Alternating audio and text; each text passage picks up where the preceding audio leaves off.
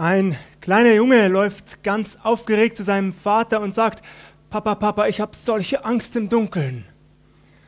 Der Vater erwidert nur, Glaub mir, mein Sohn, sobald du deine eigene Stromrechnung bezahlen musst, hast du Angst vor Licht. Heute Morgen wollen wir uns mit diesem Gegensatz beschäftigen, mit dem Licht einerseits und der Finsternis andererseits. Wir werden einige Bibelstellen dazu betrachten. Bevor wir das tun, eine kurze Statistik. Diese Umfrage, sie stammt schon aus dem Jahr 2015, eine aktuellere habe ich leider nicht gefunden, aber laut dieser Statistik haben etwa 22 Prozent der Deutschen, 22 Prozent der Deutschen Angst im Dunkeln. Ehrlich gesagt, einerseits glaube ich, dass diese Zahl viel zu niedrig angesetzt ist, sie müsste viel, viel höher sein. Andererseits kann ich es sogar gut nachvollziehen. Tatsächlich, ich kann sehr gut verstehen, dass Menschen Angst im Dunkeln haben. Unsere Augen sind nicht dafür gemacht. Selbst wenn wir uns an die Dunkelheit gewohnt haben, unsere Augen sich an die Dunkelheit gewohnt haben, bleibt in uns ein mulmiges Gefühl zurück, nicht wahr? Ein Gefühl der inneren Unruhe, der Unsicherheit, der Beklommenheit, eben der Angst. Gerade wenn wir auf der Straße unterwegs sind. Hinter jedem Strauch, hinter jedem Busch, hinter jedem Baum, hinter jeder Ecke könnte eine potenzielle Gefahr auf uns lauern, die wir im Dunkeln eben nicht sofort wahrnehmen können. Was sagt die Bibel nun zu diesem Thema? Im Buch des Propheten Jesaja, Kapitel 8, Vers 23 steht geschrieben: Doch es wird nicht dunkel bleiben über denen, die in Angst sind. Was für ein fantastischer Vers, nicht wahr? Was für eine wunderbare Zusage, nicht wahr? Doch es wird nicht dunkel bleiben über denen, die in Angst sind. Das heißt doch nichts anderes als, irgendwann wird die Nacht weichen. Die Dunkelheit zurückgedrängt. Ein neuer Morgen dämmert heran, ein neuer Tag bricht an, die Sonne geht wieder auf, sie wird wieder scheinen, es wird wieder hell werden um uns herum. Wie schön, nicht wahr? Doch es wird nicht dunkel bleiben über denen, die in Angst sind. Zunächst müssen wir uns allerdings fragen, warum war es überhaupt dunkel geworden? Warum hatten die Menschen Angst? Zu wem spricht der Prophet Jesaja hier? Wenn wir in den Kontext hineinschauen, dann bemerken wir recht schnell, dass Jesaja von Gott den Auftrag erhalten hat, Gerichtsworte zu predigen. Zunächst über das Nordreich Israel, später auch über das Südreich Juda. Ein kurzer geschichtlicher Exkurs an dieser Stelle.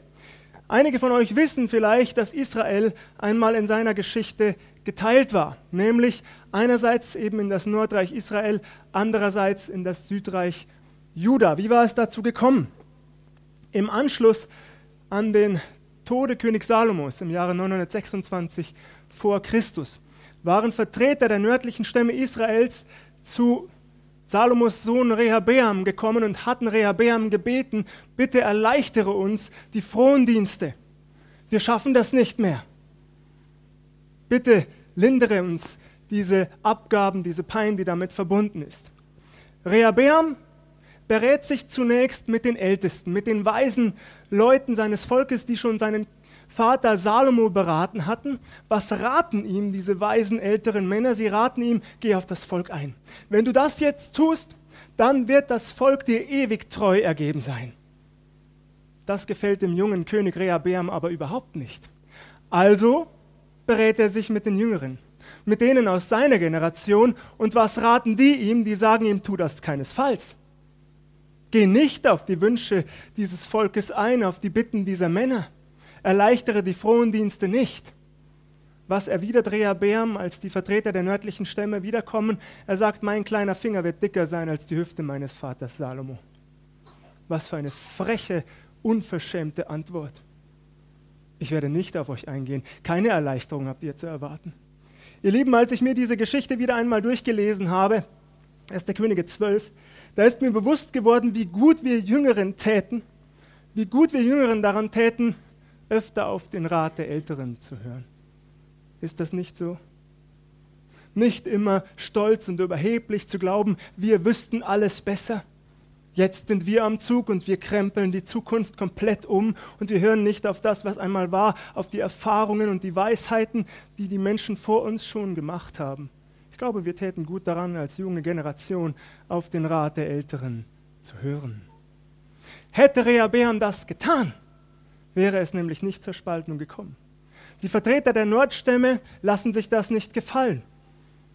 Sie separieren sich. Zehn Stämme, zehn Stämme bilden ein, einiges, ein eigenes Königreich und berufen einen eigenen König. So viel zum geschichtlichen Exkurs. Nun spricht Jesaja also das Gericht über das Nordreich Israel. Dieses Gericht, es wird kommen, weil das Nordreich leider, leider in Götzendienst verfallen ist, sehr schnell. Schon mit dem ersten König kam es so weit und es wurde immer und immer und immer schlimmer. In Kapitel 8 erfahren wir sogar, dass die Menschen nicht mehr Gottes Rat suchten, sondern lieber zu Totenbeschwörern gingen, um mit den Geistern Verstorbener Kontakt aufzunehmen. Ihr Lieben, das ist übrigens bis heute so geblieben. Ich finde das interessant.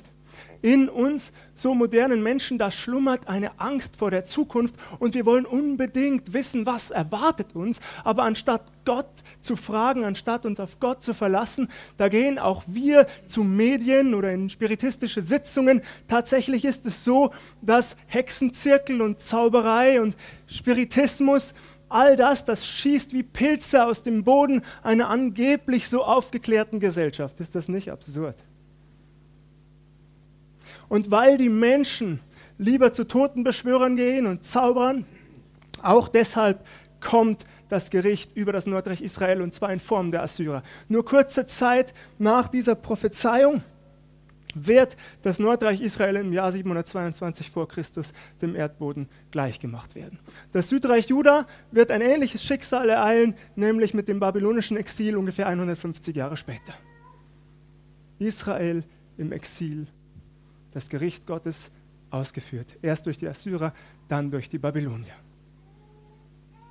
Die Menschen wollten nicht hören. Doch plötzlich, da weitet sich die Perspektive des Propheten Jesaja. Hören wir noch einmal hin.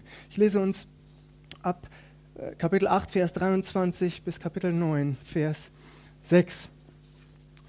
Doch es wird nicht dunkel bleiben über denen, die in Angst sind hat er in früherer Zeit in Schmach gebracht das Land Sebulon und das Land Naphtali, so hat er hernach zu Ehren gebracht den Weg am Meer, das Land jenseits des Jordans, das Galiläa der Heiden.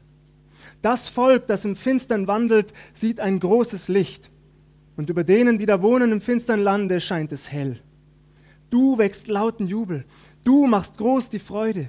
Vor dir freut man sich, wie man sich freut in der Ernte, wie man fröhlich ist, wenn man Beute austeilt denn du hast ihr drückendes Joch, die Jochstange auf ihrer Schulter und den Stecken ihres Treibers zerbrochen, wie am Tage Midians.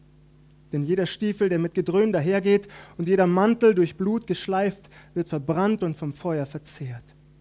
Denn uns ist ein Kind geboren, ein Sohn ist uns gegeben und die Herrschaft ist auf seiner Schulter.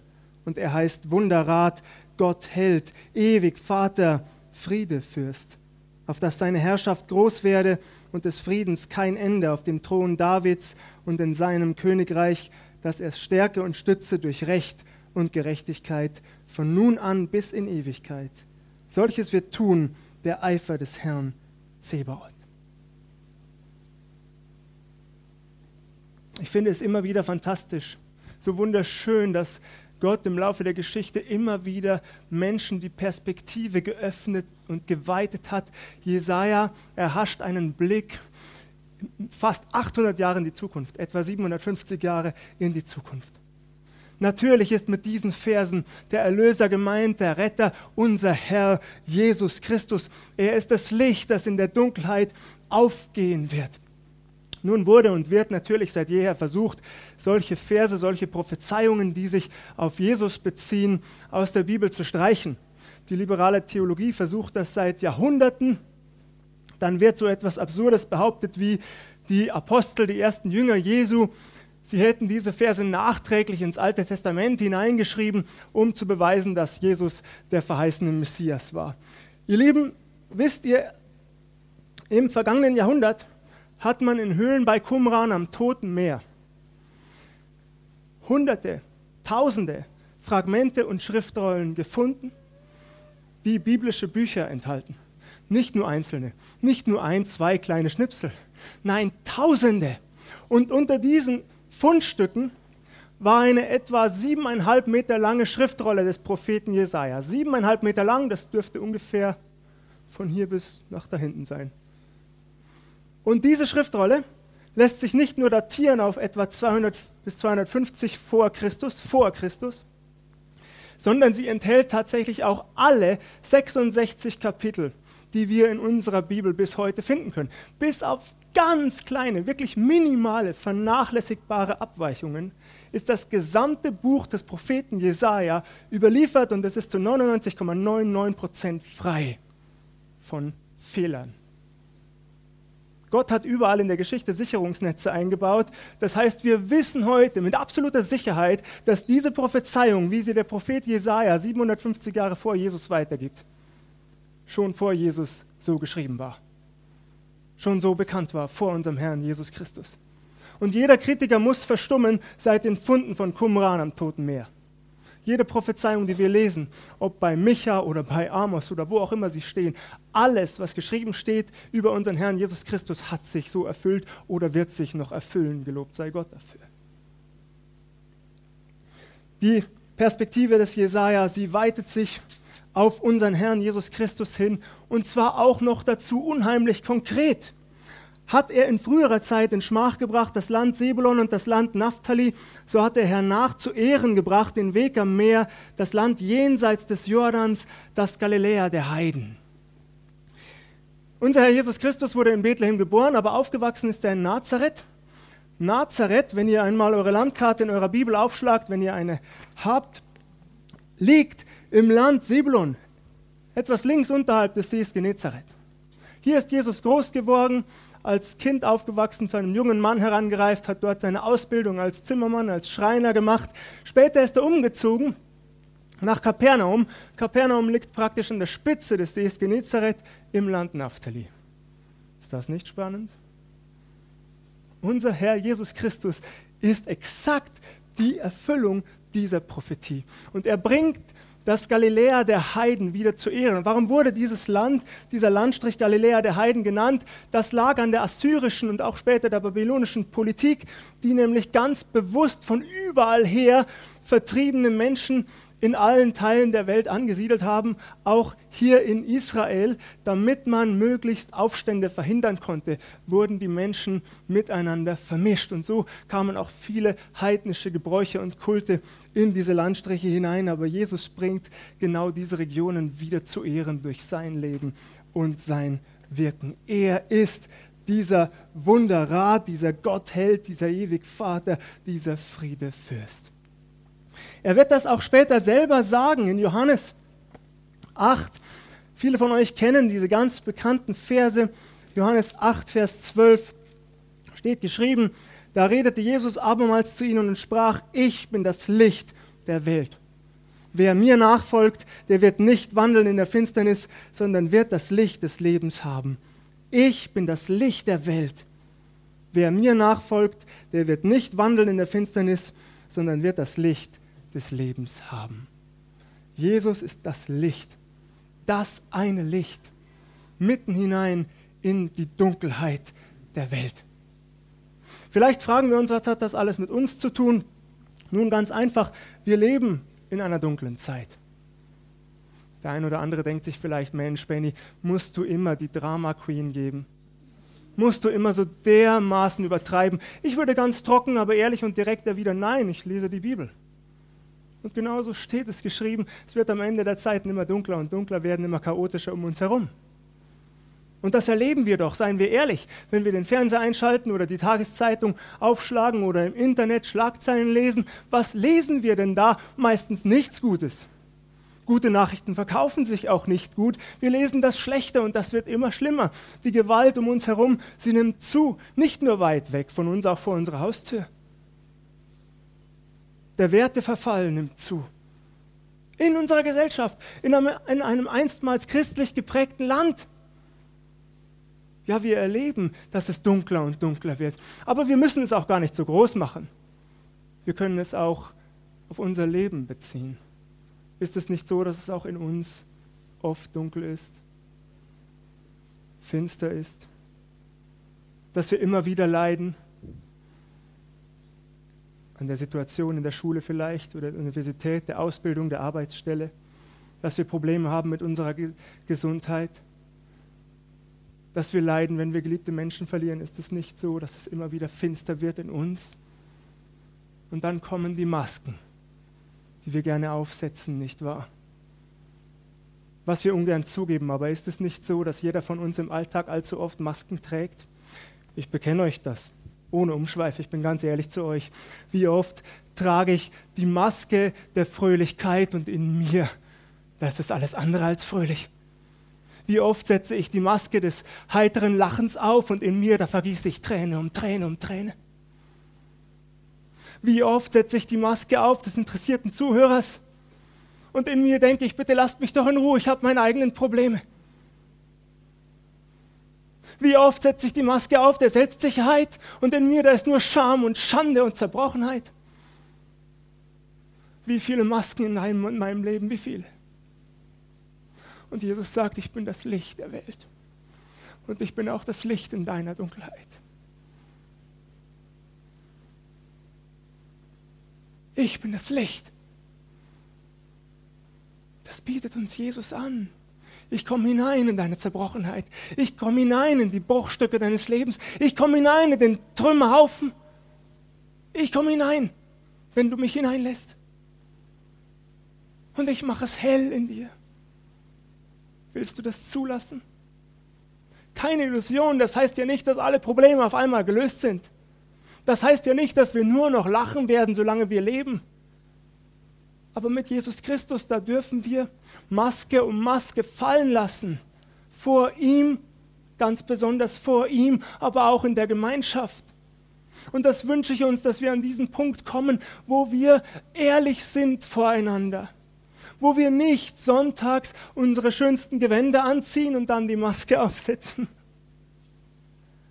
sondern auch einmal zugeben, wenn es uns dreckig und schlecht geht, wo wir füreinander einstehen im Namen unseres Herrn Jesus Christus und wo wir miteinander erleben, er ist das Licht der Welt, das das Finstere in uns erleuchten kann.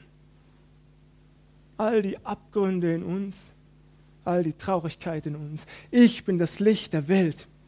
Und wer mir nachfolgt, der wird nicht wandeln in der Finsternis, sondern wird das Licht des Lebens haben. Das ist sein Angebot an jeden von uns.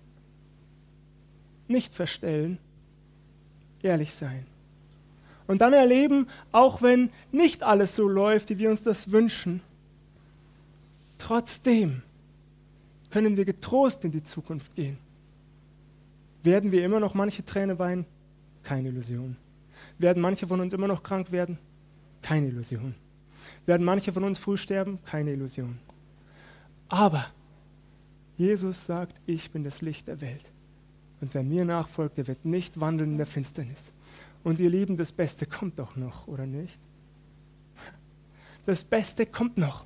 Gestern war ich mit meinen Kindern in unserem Christkindlmarkt-Café und auf der Rückfahrt, da haben wir uns so ein bisschen unterhalten. Meine Kinder sind sehr interessiert aber manchmal, da spüre ich auch ihre Sorge um ihre Eltern. Was wird einmal sein, wenn Mama und Papa nicht mehr sind?